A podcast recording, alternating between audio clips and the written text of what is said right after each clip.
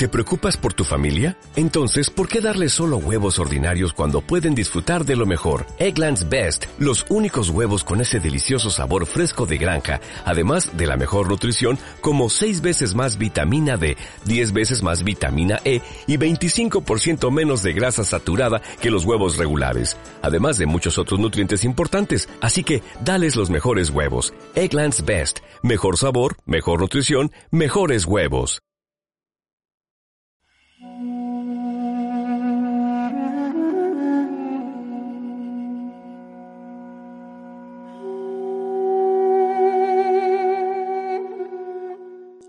Quizás no tenemos elección, pero sí elección para tener o no elección. Palabras tradicionales que nos indican que en cierto modo el destino sí existe, pero que de cierta forma podemos salir de él. No estamos destinados a estar destinados, se puede decir de varias maneras.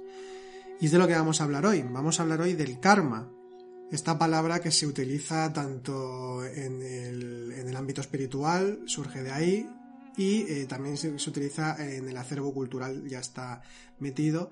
Y vamos a hablar de todo esto, qué es el karma, qué es el dharma, porque muchas veces se confunde una cosa con la otra. Entonces vamos a comentar eh, todas, eh, todos estas, estos aspectos de lo que es el karma a nivel tradicional y cómo nos afecta realmente en nuestra vida. Bien, nos presentamos. Mi nombre es Álvaro González. Mi nombre es Ángeles Soto. Y estamos en Sendero a la Nada, un podcast dedicado a la espiritualidad, al autoconocimiento, las religiones comparadas, el simbolismo, el hermetismo y todos aquellos temas relacionados con el desarrollo espiritual del ser humano.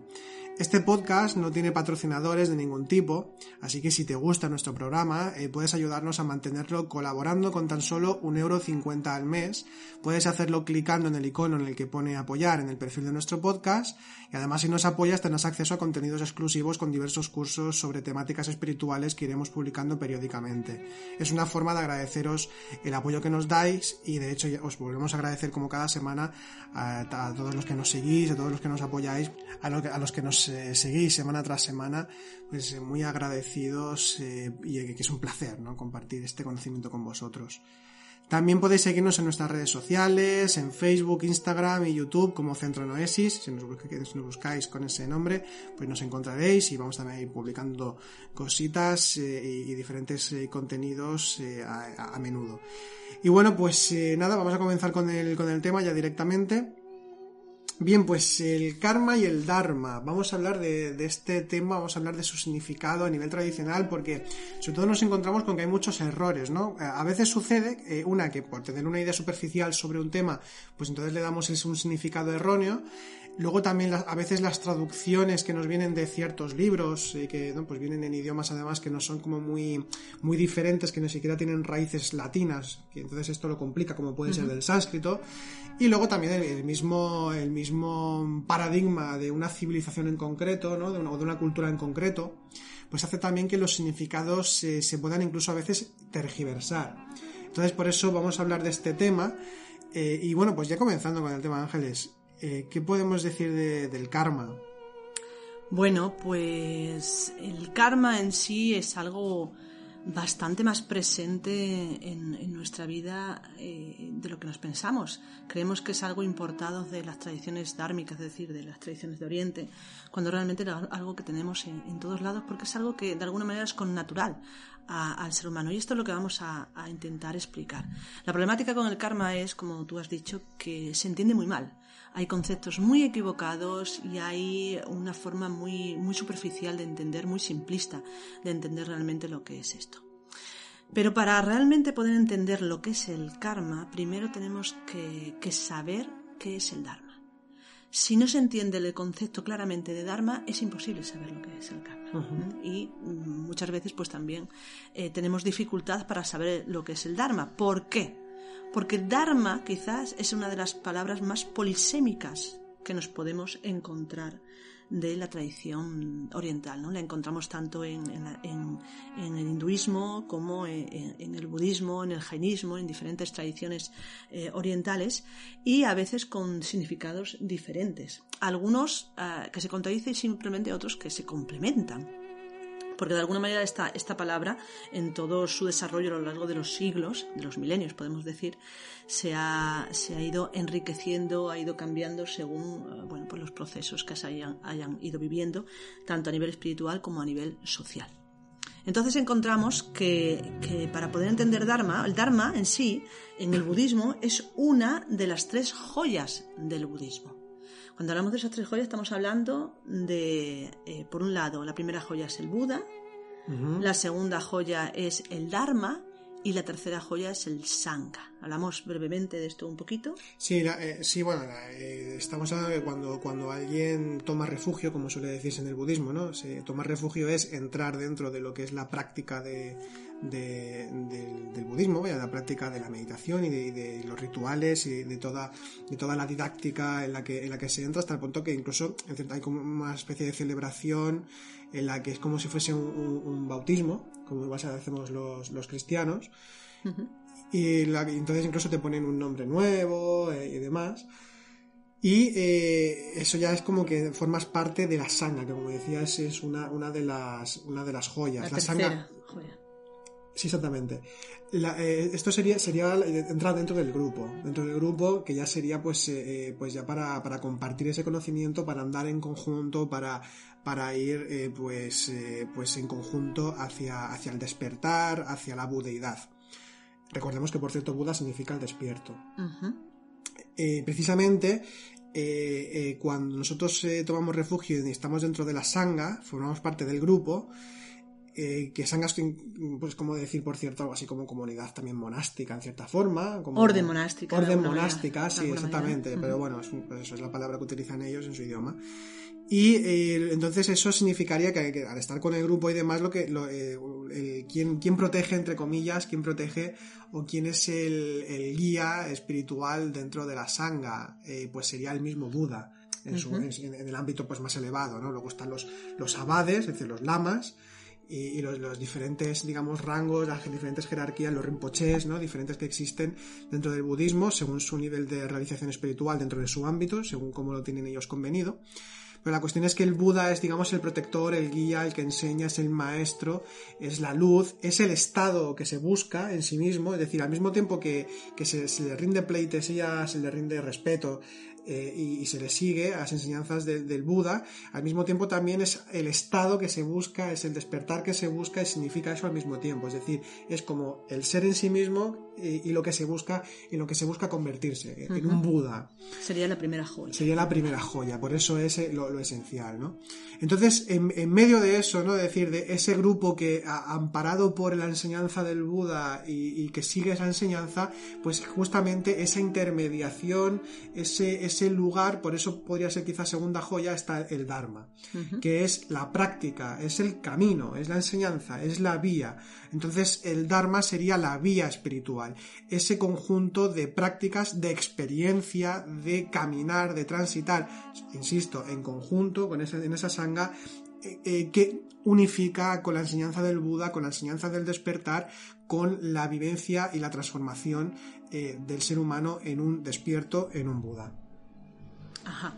Pues quedémonos con esa, con esa definición del Dharma, porque es una de las que nos interesa para poder realmente comprender qué es en sí eh, el karma, que por cierto decimos ya que no son contrarios. ¿no? Pero se necesita entender realmente lo que es el Dharma para poder entender pues lo que sería, como he dicho ya, el karma. Bien, pues sí, porque además la, palabra Dharma tiene diferentes eh, significados, ¿no? tanto del hinduismo como del budismo. ¿Qué significados tiene el Dharma? Exactamente. Como he dicho antes, es, eh, la palabra Dharma eh, tiene muchos significados, es un concepto muy polisémico. Pero eh, de alguna manera hay tres, tres, significados que son los que más se conocen, los que más se, han dado, pues se han sostenido, ¿no? se han mantenido en, las diferentes tradiciones de, de Oriente. Y esos significados son precisamente los que nos van a poder ayudar no solamente a comprender qué es realmente ese, ese karma, ese Dharma también, por supuesto, sino, eh, sobre todo, que es quizás lo más interesante, entender por qué el concepto karma ha calado tan claramente en la sociedad eh, occidental. ¿Por qué? Aclarado claramente, porque es algo que todos vivenciamos, es algo que no es un concepto únicamente, sino que es una realidad que vivenciamos, ya sea en Oriente como Occidente, es decir, el ser humano vivencia esa realidad, aunque lo hemos llamado con diferentes nombres. Hoy vamos a aclarar un poquito todo eso. Vamos a hablar entonces de lo que es el Dharma, esos tres conceptos eh, más importantes. El primero surge de la India más antigua, ¿no? de, los conceptos más, más, eh, pues más antiguos, relacionados con ese inicio de, de la tradición hindú, donde se hablaba de, eh, del Dharma como la armonía natural de las cosas, es la armonía existente en, el universo que de alguna manera movía todo. Es un sentido como, como de ley, ¿no? de, que, de algo que permite eh, que las cosas sean lo que son. De hecho, este término, el Dharma, en, este, en ese sentido se, se, le llamaba también Rita. ¿no? era solamente Dharma, sino Rita. Podríamos decir quizá que sería el equivalente a la palabra griega cosmos, que se refiere a orden. No exactamente, no exactamente, porque más bien se referiría más que al cosmos, que sería ya una realidad estructurada, ordenada, como su nombre mismo nombre indica. Eh, en realidad, el, el, Dharma sería eh, esa fuerza, esa energía que hace ordenar las cosas. Es más, es un concepto más próximo a lo que es el Dao o Tao del taoísmo, o incluso al, al término mat del antiguo egipcio, que era el término con el que se designaba a la ley divina, que permitía, pues eso, que, que participaba en los juicios ¿no? del alma, en la psicostasia. Eh, entonces realmente esa idea de Dharma más antigua, más original, sería, podemos definir como un orden inmanente en el universo o esa ley que ordena, que hace que las cosas sean lo que son, que mantiene de alguna manera un equilibrio permanente en, en la creación en todo el universo. Ese sería ese primer concepto con lo que consideramos que debemos de quedarnos, sobre todo este primero, es importante que tengamos claro ese concepto. Por lo tanto, podemos decir incluso que Dharma sería como Tao.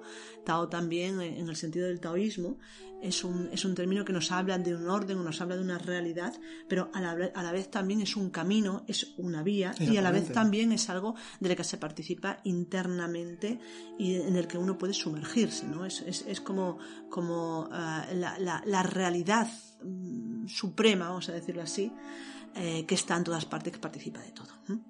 Ese entonces sería ese primer, ese primer concepto de, lo que es el Dharma. Luego, más, más adelante en el tiempo, con el desarrollo del hinduismo y del brahmanismo más concretamente, se crea alrededor de esta palabra, la palabra Dharma, eh, una idea diferente, que tiene que ver más con eh, una, una, una, relación con el microcosmo, es decir, con el ser humano, así como la anterior, a la que llamaban Rita, ¿no?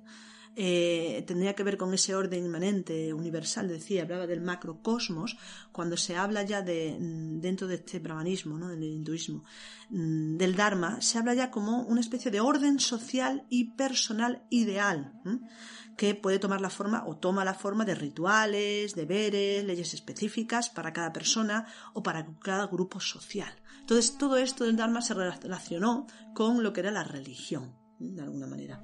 Eh, una, una, forma estructurada a la cual, a través de la cual podemos llegar pues, a establecer un orden determinado. Entonces ese sería un, un, segundo sentido, que está muy, está muy extendido también, pero que quizás a nosotros nos interesa menos. Porque quizás otro, o sea, el que más nos interesa quizás es el tercero, el que ya comentaste tú, eh, Álvaro, que es el, el, que es un sentido más propio de, de otras tradiciones como es el budismo o incluso el jainismo, ¿no?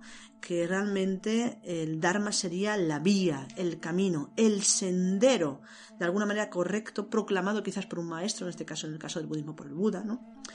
y que también implicaría las enseñanzas del Buda, que se puede entender de alguna manera como si fuera religión, pero que no es así del todo, porque hablaría de esos principios básicos, fundamentales, ah, que son comunes además en todas las tradiciones, que nos, que nos hablan de una práctica y de un compromiso espiritual a través del cual podríamos acercarnos a la realidad, es decir, al Buda o al despertar o al Tao o al Dharma, ¿no? Mm, concretamente. Claro, en esta acepción, a diferencia de la segunda, que tiene que ver más con el orden, ya puede ser social o, o una orden religiosa, dentro de unos parámetros quizá más, entre comillas, culturales o propiamente religiosos, aquí estaríamos hablando de algo que trasciende eso por el, porque también se tiene en cuenta la experiencia, el bagaje.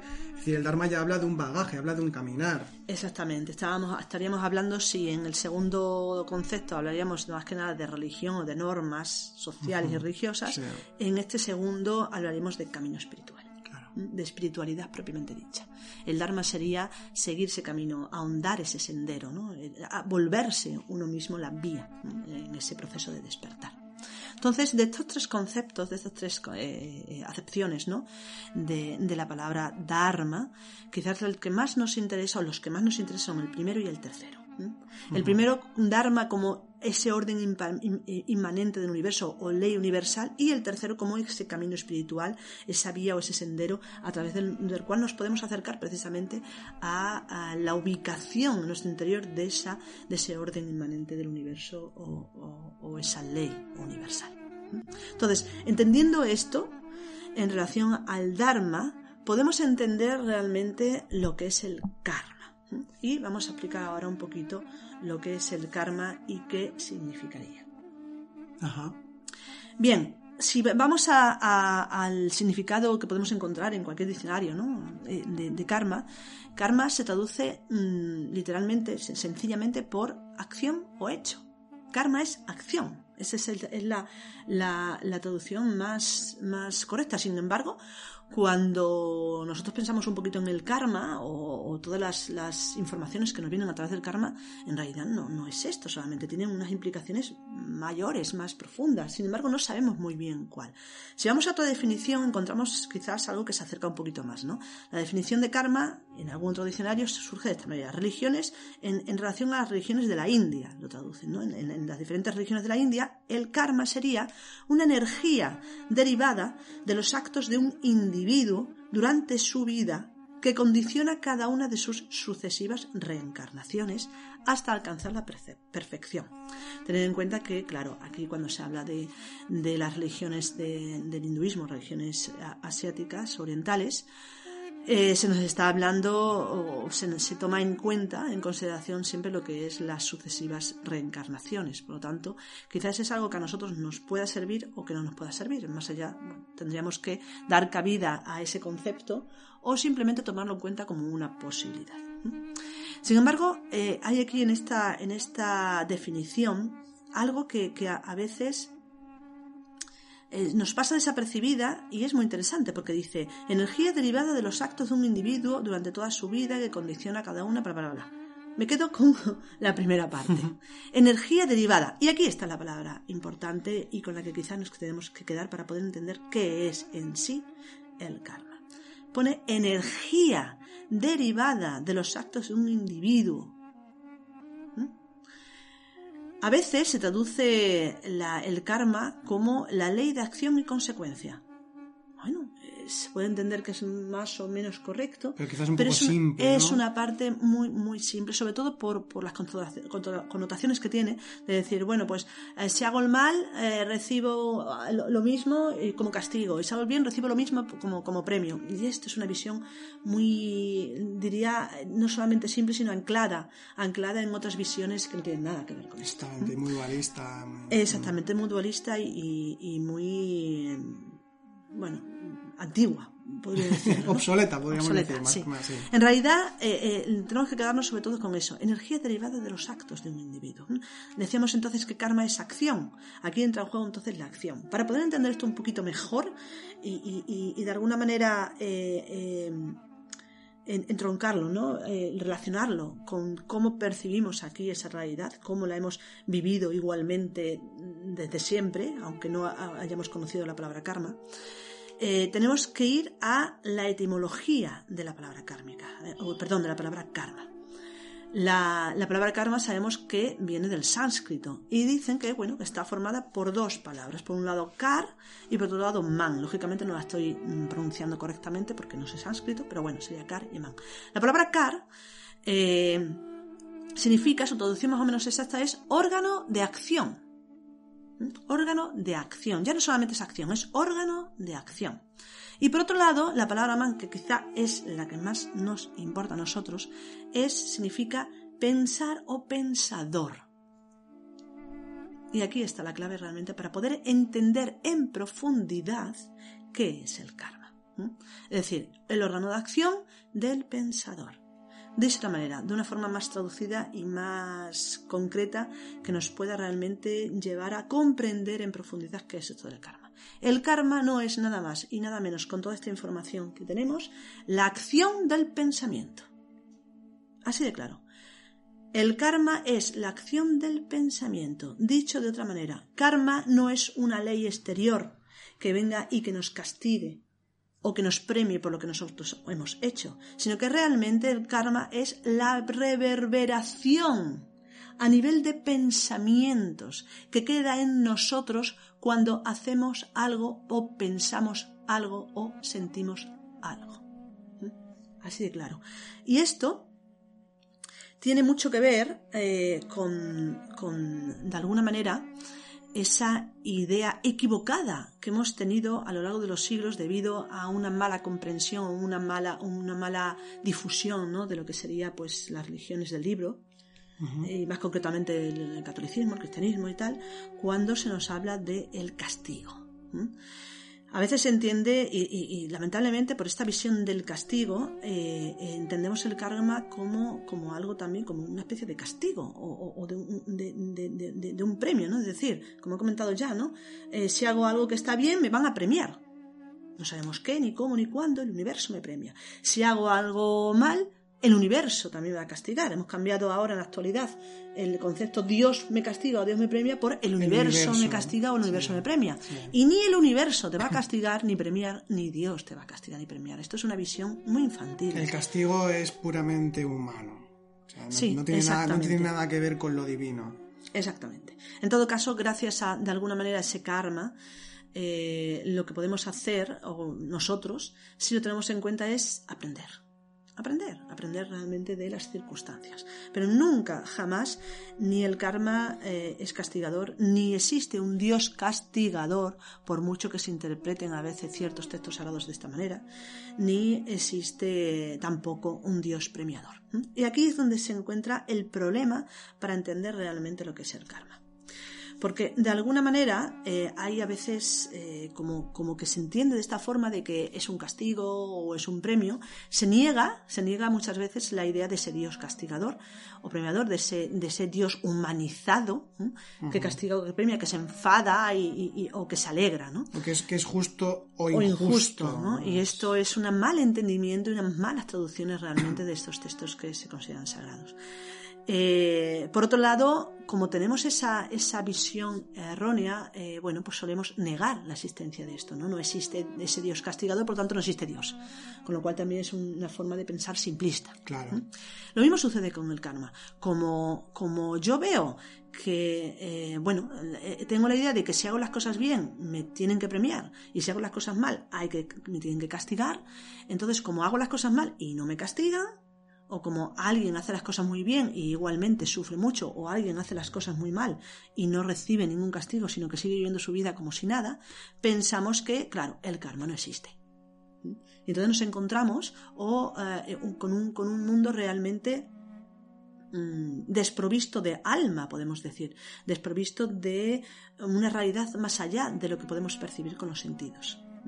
Entonces se, se vuelve desangelado, de alguna manera, este, este, mundo y tendemos a negar. No, no existe Dios, no existe el karma. Y claro, no es que no exista Dios o no es que no exista el karma. No es que no existan estas leyes universales. Es que nuestra forma de conceptuar tanto la divinidad como estas leyes, tanto el karma como el dharma, es tan simple, tan simple, que es inevitable no poder negarlo. Creo que y esto que acabas de comentar ahora mismo es muy importante, no solo con estos conceptos, sino con, cualquier concepción que tengamos del camino espiritual. Es nosotros eh, partimos de la base, no nosotros, me refiero a los seres humanos en general, partimos de la, de la base eh, de que aquello que vemos o tal como nos vienen las cosas dadas, son así y ya está. Es decir, no, no, suele haber una reflexión, pero no porque seamos más tontos o más listos, sino que simplemente como que ya nos, nos solemos creer eh, aquello que nos viene, aquello que percibimos. Eh, no, no, tenemos unas ideas claras de cuáles son nuestros pilares en la forma en que percibimos la vida, es decir, pilares en el sentido de qué valores para nosotros son los correctos o incorrectos, cómo han de ser las cosas o cómo no han de ser, y justamente en, en esto es cuando vienen estas ideas erróneas que nosotros traducimos inconscientemente a nuestros propios baremos particulares y por eso tenemos conceptos erróneos de lo que son las ideas que podemos tener en este caso de la espiritualidad, ¿no? Y concretamente del karma y el dharma. Es decir, pues esto, ¿no? Esa idea de blanco-negro, de premio-castigo, ¿por qué? Porque nosotros culturalmente, seamos más o menos religiosos, ya tenemos esas ideas de premio y castigo, de, progresión o, de estar estancado, por ejemplo. Se llama siempre con esos baremos muy dualistas y muy extremistas. Y, y generalmente, como tú comentabas, totalmente eh, simples y muy simplistas porque no hay una reflexión, un estudio detrás de todas estas ideas. Entonces lo que sucede es justamente eso, que vemos con nuestros propios baremos esto es justo, esto es injusto, esto me lo merezco o esto se lo merece o no me lo merezco, pero todo esto es absolutamente subjetivo. Y no solamente eso, sino cuando decimos esto es justo, esto es injusto, quizás la reflexión primera es preguntarse qué es en sí la justicia. Exactamente. Pero la problemática está en que vivimos en una sociedad, eh, todos, ¿no? no es que haya nadie culpable, sino que todos en general, bueno, lo hemos creado así, lo sostenemos así, una sociedad muy infantil en el sentido de que buscamos, buscamos siempre respuestas, buscamos siempre que nos den una respuesta, en vez de enseñarse. Respuesta fácil y rápida. Y rápida. En vez de enseñársenos a, reflexionar por nosotros mismos, a cuestionarnos las cosas por nosotros mismos. Y, bueno, de alguna manera esta sociedad se ha vuelto totalmente funcional, eh, totalmente mm, estructurada hacia, hacia lo útil, y todo aquello que implique reflexión y, duda ¿no? de, lo ya establecido es como que se niega, de tal manera que bueno, pues la enseñanza deja que mucho de que desear en ese sentido. No, no, no estoy criticando aquí ni al sistema educativo ni a los profesores, ni muchísimo menos. Ojalá no, cada uno hace lo que buenamente puede. claro, la problemática está en que ya como sociedad no somos capaces de ver cuál es la mejor forma de allegarnos a esa realidad. Y nos olvidamos realmente de que la mejor forma siempre es la reflexión. La reflexión. de hecho, respecto a esto, eh, nosotros ya por, bueno, por nuestros propios sesgos cognitivos y porque eh, buscamos de forma inconsciente también lo, más eh, seguro y lo más simple, lo más fácil, y por eso siempre vamos en blancos y negros cuando, cuando tenemos opinión sobre algo o, cuando estamos haciendo cualquier cosa, eh, olvidamos o no tenemos en cuenta que realmente el, el mundo y todo, incluso dentro de la espiritualidad, eh, todo es sumamente complejo, que no quiere decir complicado, no quiere decir complicado, complicado sería difícil o enrevesado, no, complejo es en el sentido de que cualquier cosa, cualquier ámbito de la realidad, eh, ya sea más profano, ya sea más sagrado, tiene muchísimos matices, tiene muchísimas aristas, factores, eh, muchas variantes, tiene muchos vectores.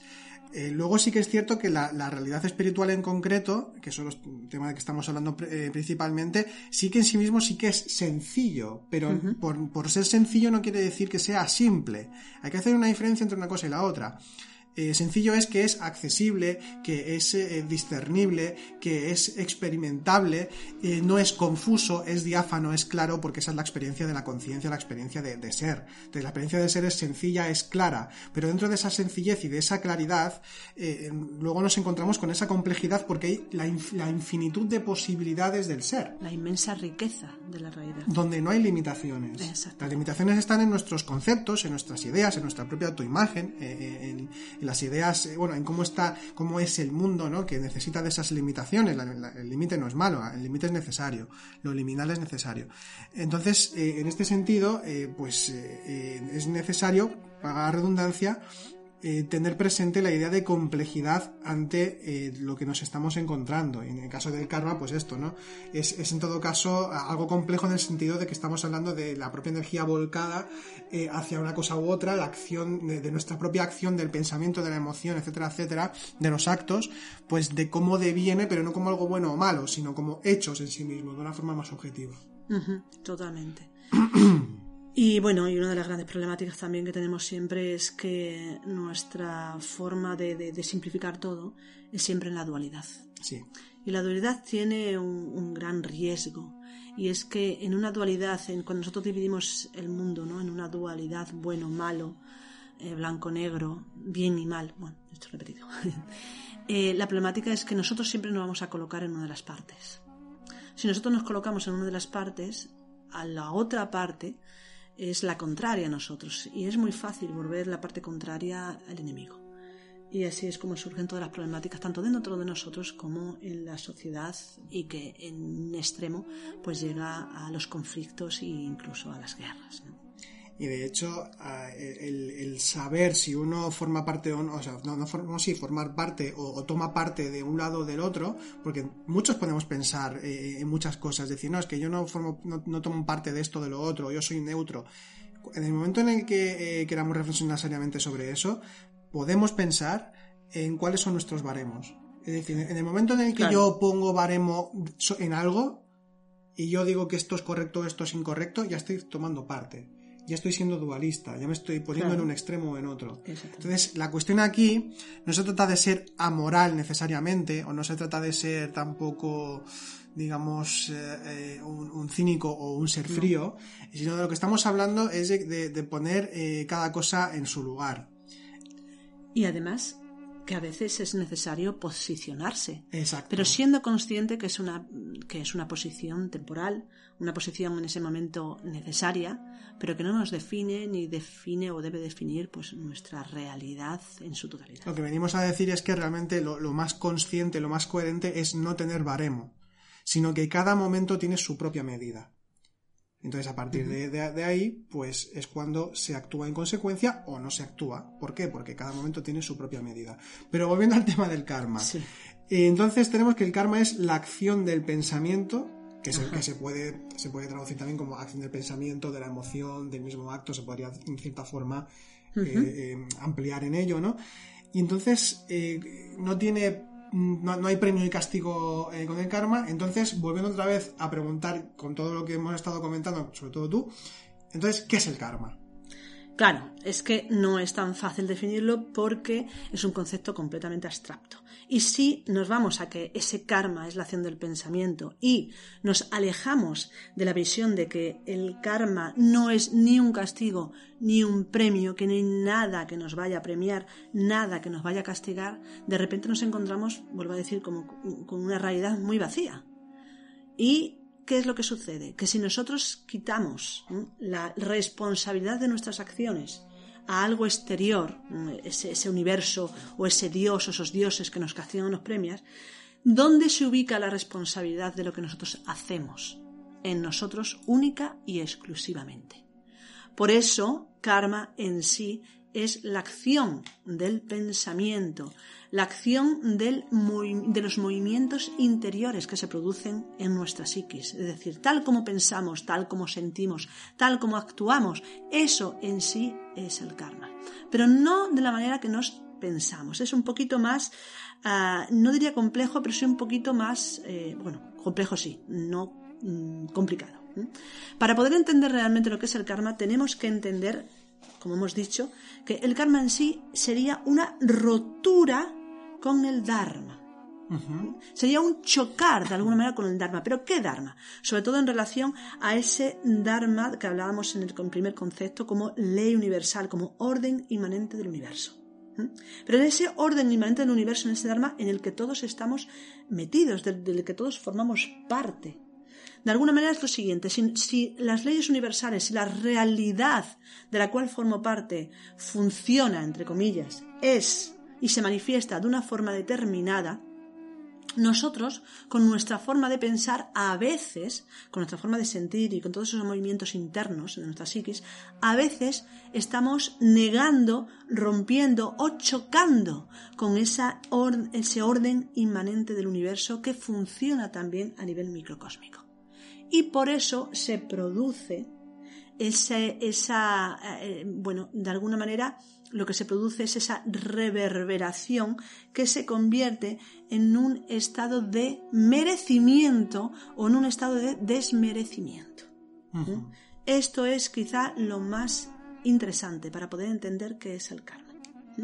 Es la, acción del pensamiento en el sentido de que cuando nosotros hacemos algo, pensamos algo, sentimos algo, etc., eh, hay una, eh, una, energía, como se decía en, al principio, una energía, una realidad psíquica que eh, va a chocar o no con lo que todos sabemos y con lo que todos participamos y que sabemos que es lo real. Esto en la tradición cristiana se le ha llamado la voz de la conciencia. Sí. A nivel hermético se le llama el caón o el árbitro, árbitro interior.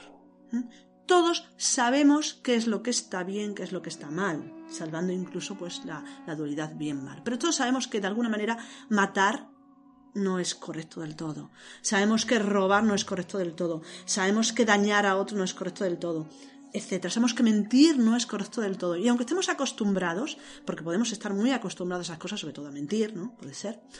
Eh, internamente, a nivel inconsciente, hay algo que se revuelve. Que va más allá incluso de cualquier mm, eh, concepto, concepto, que tengamos de, o moral. exactamente. Sí, sí, porque incluso a veces esto le pasa a personas ¿no? que son como muy morales o muy dogmáticas eh, por, su religión o por su bueno por su filosofía de vida pero a veces hay cosas que uno quiere seguir con ese valor pero hay algo que le choca que le está indicando de alguna forma que no lo que pasa es que a muchas veces pues desgraciadamente se acalla esa voz totalmente y entonces pues es cuando se desencadena karma, por, en este, por ejemplo. Claro, el, karma no es nada más y nada menos que esa reverberación. De alguna manera, eh, nosotros, eh, eh, más o menos conscientes, independientemente de la moral o de las ideas que tengamos, más o menos conscientemente, sabemos que hay una rotura, una especie de choque con ese dharma, ¿no? con esa ley universal.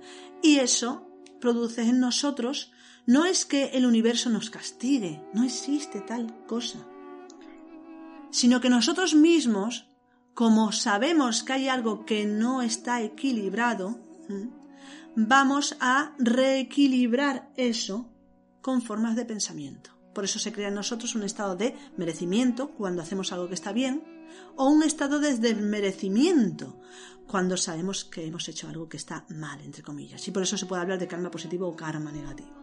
Entonces, de alguna manera somos nosotros los únicos que, si no nos hacemos conscientes de estos pensamientos, vamos a obtener nuestro castigo, entre comillas. También pondría, vamos a poner nuestro premio, porque tanto una cosa como otra es no ser conscientes de cómo la ley universal funciona. Dicho de otra manera, el karma no sería nada más y nada menos que ser esclavos de una eh, ley universal simplemente porque no somos conscientes de que participamos de ella.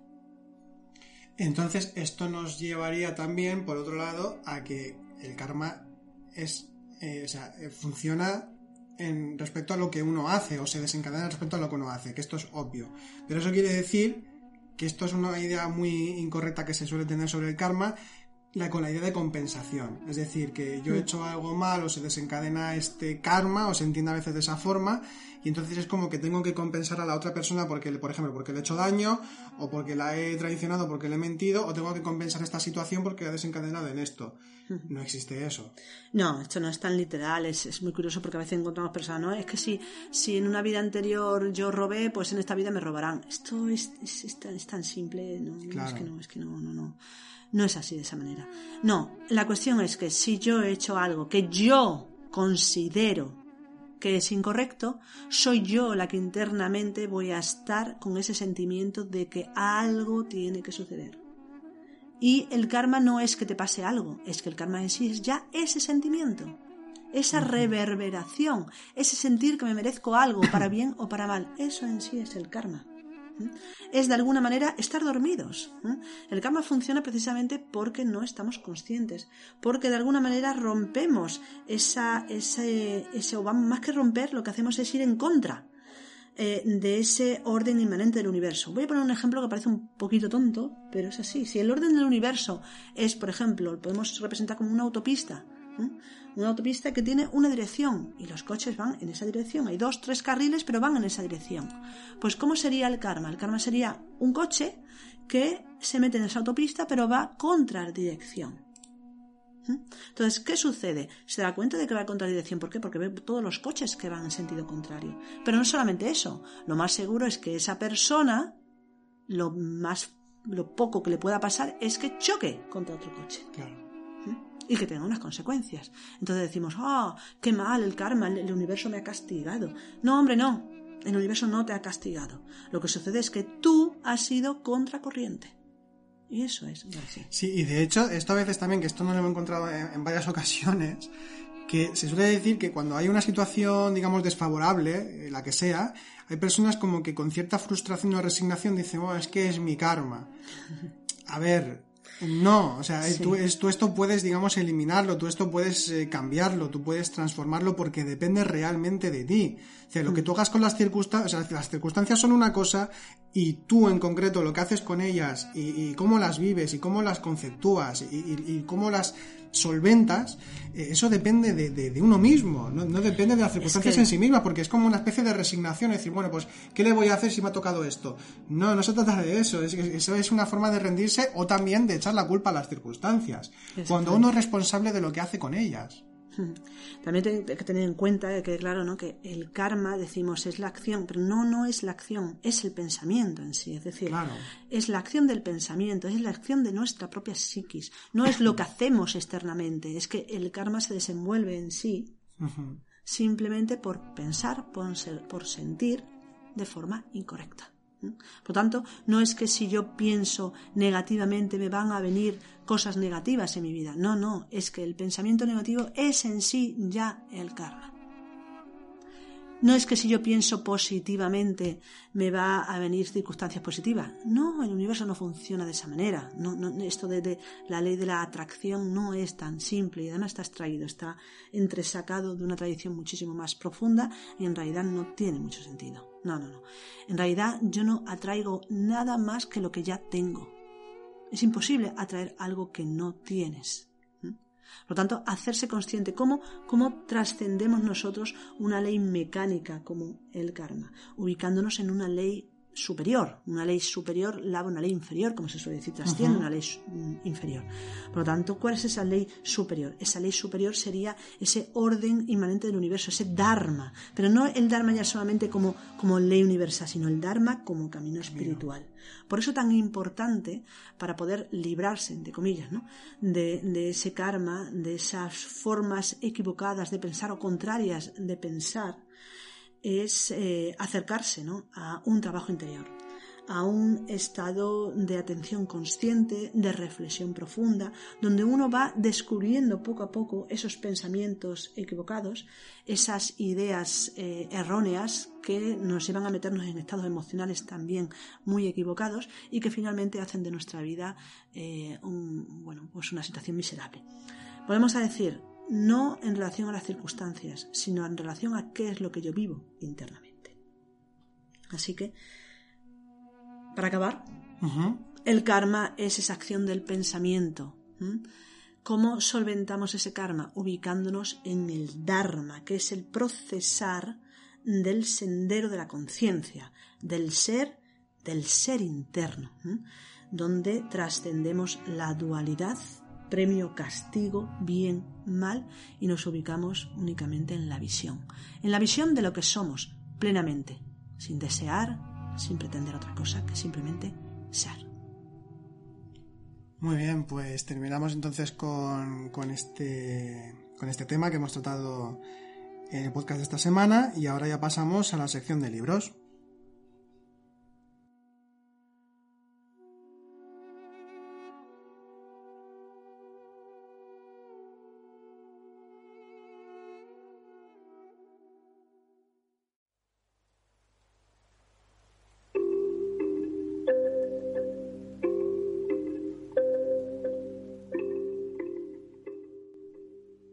Continuamos con las recomendaciones literarias que hacemos cada semana. Y esta semana, pues vamos a, recomendar un libro de prácticas, en concreto prácticas meditativas. Es un libro que, es interesante porque eh, está eh, dedicado a prácticas eh, tanto de Oriente como de Occidente. Porque generalmente eh, se tiene una idea eh, cultural como que la práctica de la meditación o cualquier aspecto práctico casi de la espiritualidad es como que solo está en Oriente. Eso es un error. La meditación como tal, al ser patrimonio espiritual de la humanidad, no forma parte de ninguna religión ni de ninguna cultura. Y por tanto, esa, e, esa parte inherente en el ser humano eh, como práctica meditativa, pues la vamos a encontrar en cualquier conducto eh, que, permita eh, que esa práctica eh, se dé. Con conducto me refiero a cualquier vía filosófica o cualquier religión o cualquier grupo que, tenga esa tendencia espiritual y que, aflore este tipo de, prácticas justamente. Y me estoy refiriendo al libro de Marc Desmet, este es el autor, y el libro se titula 50 técnicas de meditación. Entonces aquí vamos a encontrar algunas eh, ideas generales sobre lo que es el viaje interior, sobre lo que es eh, la, ilusión y la realidad, hace, hace, referencia a algunas ideas tradicionales sobre, sobre todo lo que es el camino espiritual, pero luego ya pues va hablando de diferentes prácticas que nos podemos encontrar, por ejemplo, en la tradición judía, en el cristianismo y en el islam, pero luego también nos vamos a ir a la India, al budismo, al taoísmo y a, eh, a las prácticas también del zen, etc. Entonces vamos a ver las corrientes principales espirituales de Oriente y Occidente y sugerencias prácticas de cada una de ellas. Por cierto, un pequeño, una, cosa que me ha hecho un poco de gracia que, me, respecto a, cuando se trata el budismo, simplemente una, una pequeña curiosidad. Es que eh, hay un, capítulo que se titula La vía del Hinayana y habla del Hinayana. Eh, para, eh, bueno, para los que no conozcan el budismo, hay dos, dos vías principales. Una es la Mahayana, que se llama la del gran vehículo, que es la, la que está más extendida realmente. Eh, suele ser la del Zen, suele ser la del budismo tibetano, también en la India, es la, la más extendida. Pero luego hay otra que es la que se suele llamar eh, Hinayana, eh, que sería la del pequeño vehículo, pero claro, al, llamarse de esta forma es una forma peyorativa. Entonces, eh, realmente el nombre es Theravada que ahora sinceramente no recuerdo el nombre, el, significado de Theravada, pero eh, es como realmente se llama a esa línea, porque se, supone, entre comillas, que es como si fuese más individualista, mientras que el Mahayana también busca el despertar de todos los seres. Esto sería un poco relativo, sería quizá un poco discutible, no vamos a entrar ahí. Pero me ha hecho gracia encontrar que eh, quizá el autor en aquel momento, sin tener conocimiento de ello, eh, habla del Theravada como Hinayana, cuando sería, para un Theravada sería peyorativo y me ha hecho gracia. Por lo demás, el libro está muy bien, es muy interesante y al ser de prácticas va directamente al grano y habla de ellas, así que, bueno, las podemos aplicar en, nuestra práctica meditativa y así conocemos prácticas de otras eh, tradiciones, eh, quiero decir, aparte de la aparte de, la, de las orientales, ¿no? también de las que, de las que son más occidentales. No digo eh, la editorial del libro en concreto, eh, nosotros tenemos una edición que era de, Visión Libros, que creo que ya no existe, que yo sepa, eh, pero la cuestión es que está descatalogado. Aunque si buscáis en páginas como Iberlibro, que ahí hay una cantidad de libros exagerada, porque ahí están todos los libros del mundo prácticamente, o también en páginas como Todo Colección, entre otras, o las que tengáis en cada país. Creo que, por ejemplo, en Sudamérica está la de Mercado Libre, no sé si únicamente Argentina o también Sudamérica, pero seguro que lo podéis encontrar. Entonces lo podéis encontrar a un precio muy asequible, seguramente de segunda mano. Pero es un libro muy recomendable, así que Mar Desmet, 50 técnicas de meditación para aprender eh, prácticas diversas, eh, universales de la milenaria eh, práctica meditativa. Y pues ahora ya pasamos con el simbolismo, la simbología de la semana.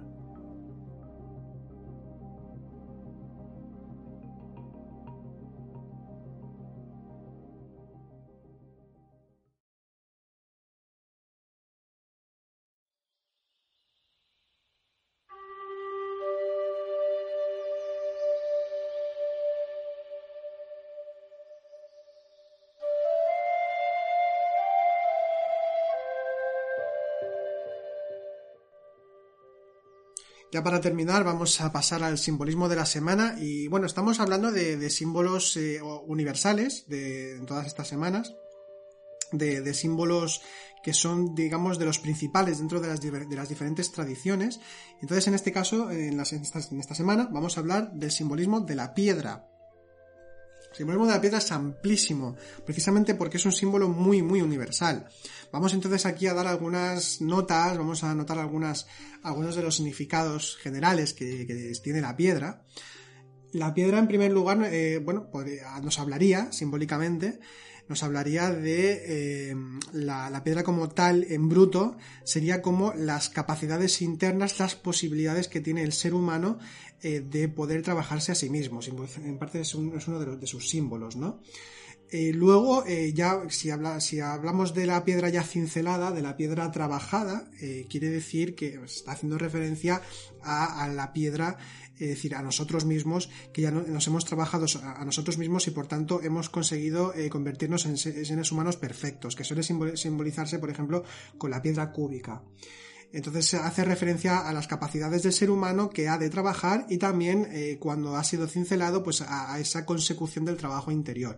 Que esto nos llevaría a la alquimia, que en algún momento haremos algún podcast con simbología sobre la simbología alquímica a, nivel general, eh, pues aquí evidentemente tenemos que irnos a la piedra filosofal. La piedra filosofal no sería otra cosa que esa piedra que muchas veces se representa como una piedra cúbica perfecta en ocasiones, que esto nos llevaría además al simbolismo de la Jerusalén celestial, que está también sobre una especie de cubo, ¿no? de, de, cubo perfecto eh, en todos sus, lados.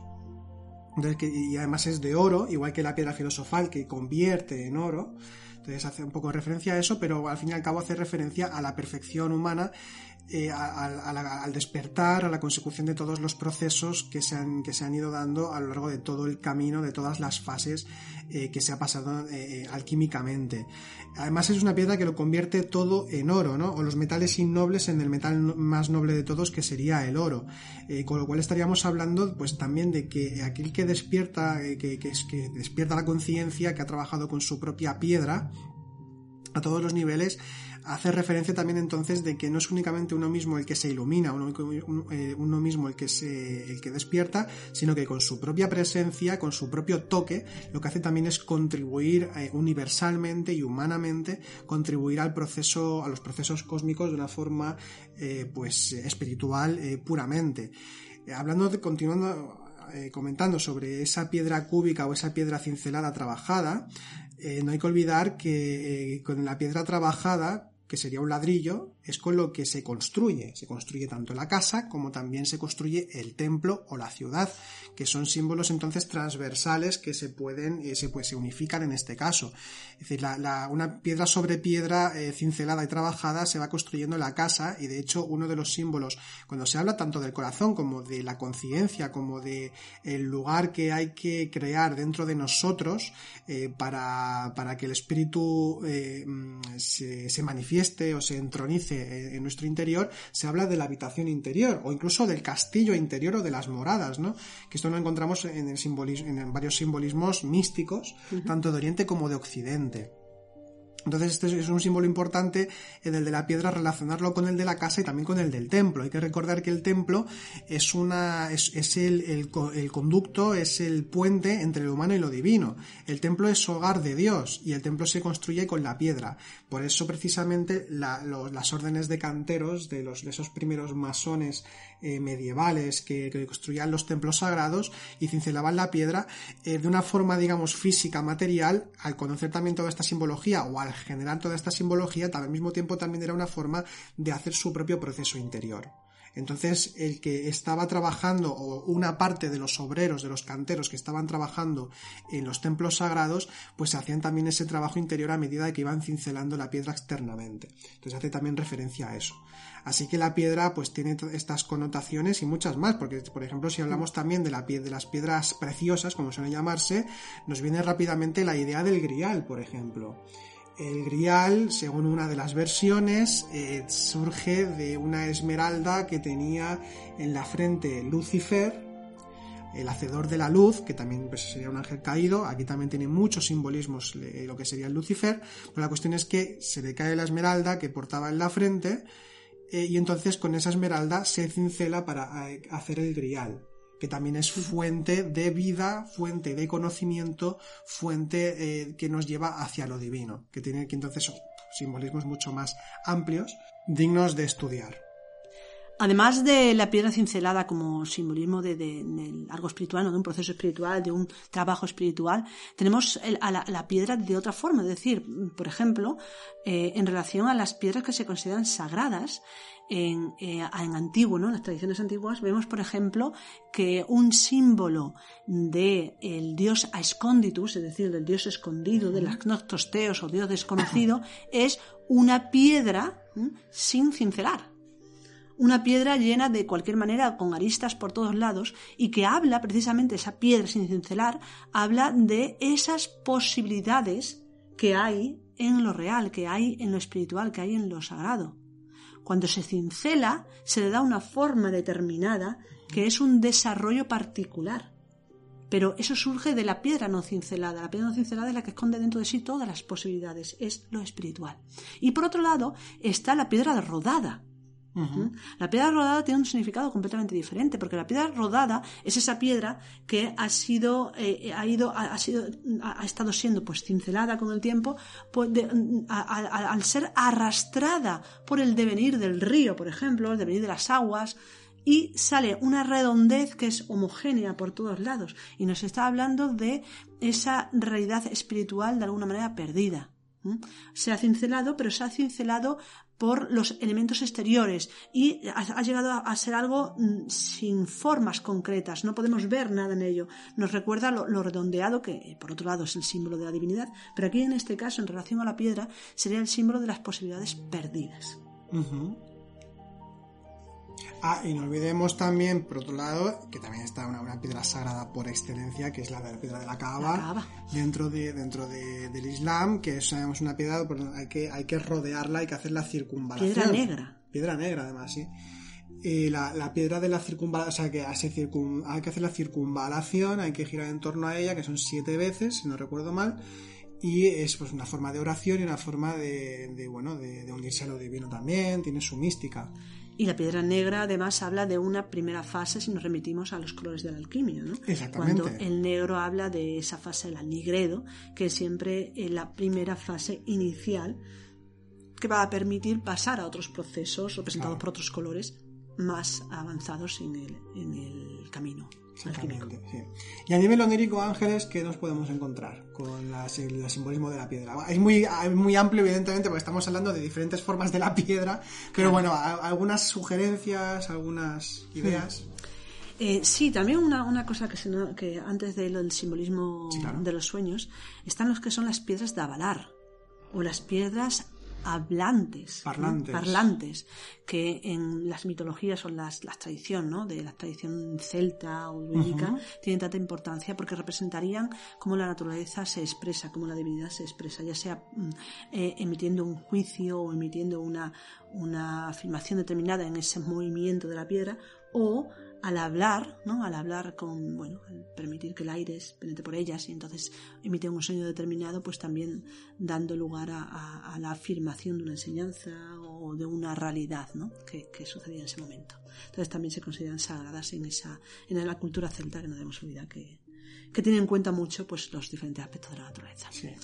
En los sueños eh, va a tener muchísimo que ver, como siempre decimos, con nuestro propio estado interior, nuestras circunstancias, nuestro trabajo, si estamos realizando un trabajo interior o no, y también nuestro bagaje de conocimiento.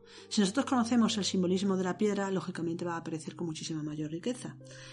¿Qué puede significar, por ejemplo, que aparezca una piedra cincelada? Bueno, pues una piedra cincelada sería, cincelada no, una piedra no cincelada no cincelada, una piedra cualquiera. En bruto. en bruto, ahí está, una piedra en bruto. Pues de alguna manera es un llamamiento a la necesidad de trabajarnos internamente, de empezar a cincelarnos a nosotros, porque esa piedra representaría nuestra realidad tal como está y que tenemos que de alguna manera cincelarnos o trabajarnos. Si aparece de otra forma, pues va a indicar, dependiendo si de un color, de otro color, si es piedra preciosa o no, si está cincelada adquiriendo una forma determinada o no, pues eso ya va a significar otra, otra realidad que va a depender pues, del proceso de cada cual.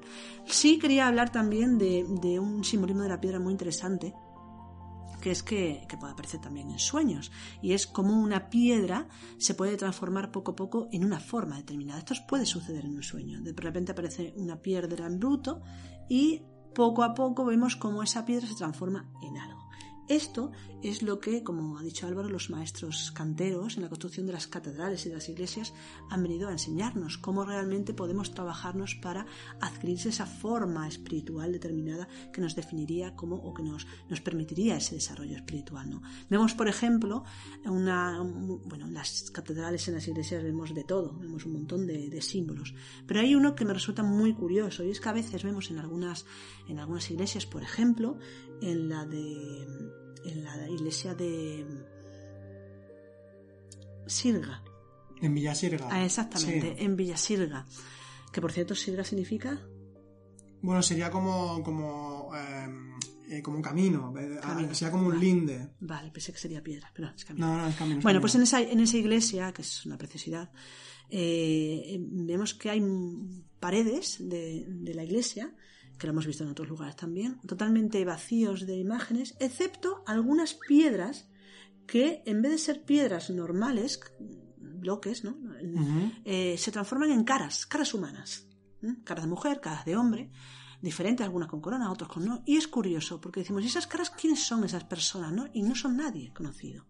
Es muy curioso porque esto representa, él hace referencia a que mm, simbólicamente cada una de las, piedras en la construcción de las catedrales, que tiene un nombre concreto, que no recuerdo, cada una de esas piedras representaría eh, un fiel de la iglesia, un fiel de, la, de la, catedral, ¿no? Un, granito más, una piedra más que forma parte de toda esa catedral. Pero claro, todos eh, forman, tienen la misma forma, excepto aquellos que de alguna manera, bueno, tienen esa cara. La cara humana quiere decir, están representando la maestría. Si todos los demás representan los que apoyan o los que forman parte de una comunidad, de una iglesia, de una realidad eh, social o espiritual, aquellos, aquellas piedras que tienen forma de cara suelen representar la maestría, aquel ser humano, aquel iniciado que se ha cincelado de tal manera que ya es posible de distinguir sus rasgos claramente y ha obtenido esa humanidad que en ese simbolismo sería sinónimo de eh, divinidad. Entonces es muy curioso porque decimos, bueno, ¿qué hacen esos personajes ahí en un muro a tal altura? No, no, no, representan la maestría ya en, el, conocimiento. Y bueno, mm, en relación a los sueños siempre decimos que a veces algunos son más, difícil, más fáciles de ver, otros más difíciles. La piedra tiene tanto, tanto simbolismo y tanta eh, presencia en la tradición, ya sea alquímica como en la tradición pues, de, las construcciones ¿no? sagradas, que es muy difícil de, pues, eh, decir claramente qué pueda significar. Siempre aconsejamos que tengáis en cuenta pues, eh, qué es lo que significa para uno personalmente y luego que consultéis algún diccionario interesante como es el, diccionario de los símbolos de Jean Chevalier y Alain Gebrand, que es el que más recomendamos, o el de em, el diccionario de símbolo de Eduardo Cirlot. Ambos son interesantes, son complementarios y nos vienen muy bien para, aprender todo lo que tiene que ver con, con el mundo de los símbolos. En relación con los sueños no aconsejamos, ya lo hemos repetido, pero no aconsejamos diccionario de interpretación de sueños. Estos no son tan fiables. No, porque son más, son más un reflejo generalmente de, del que lo escribe o de, o de a quién sigue, como puede ser tipo freudiano o junguiano, todo esto.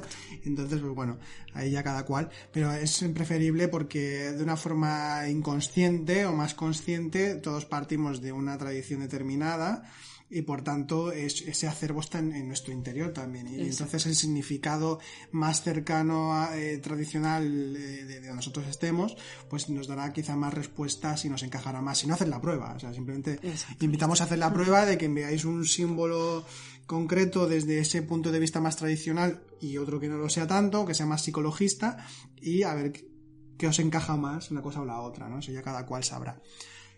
Bien, pues ya terminamos el podcast de esta semana. Esperamos que os haya sido de utilidad, que os haya gustado.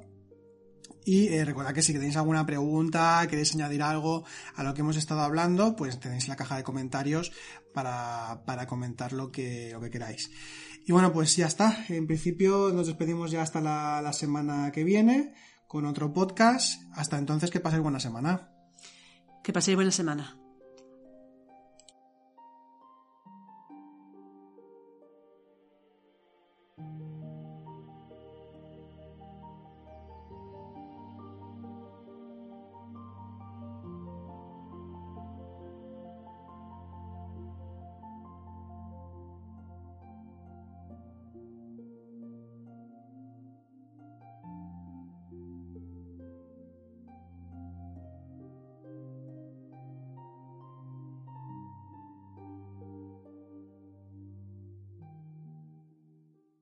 En Sherwin Williams somos tu compa, tu pana, tu socio, pero sobre todo somos tu aliado, con más de 6.000 representantes para atenderte en tu idioma y beneficios para contratistas que encontrarás en aliadopro.com. En Sherwin Williams somos el aliado del PRO.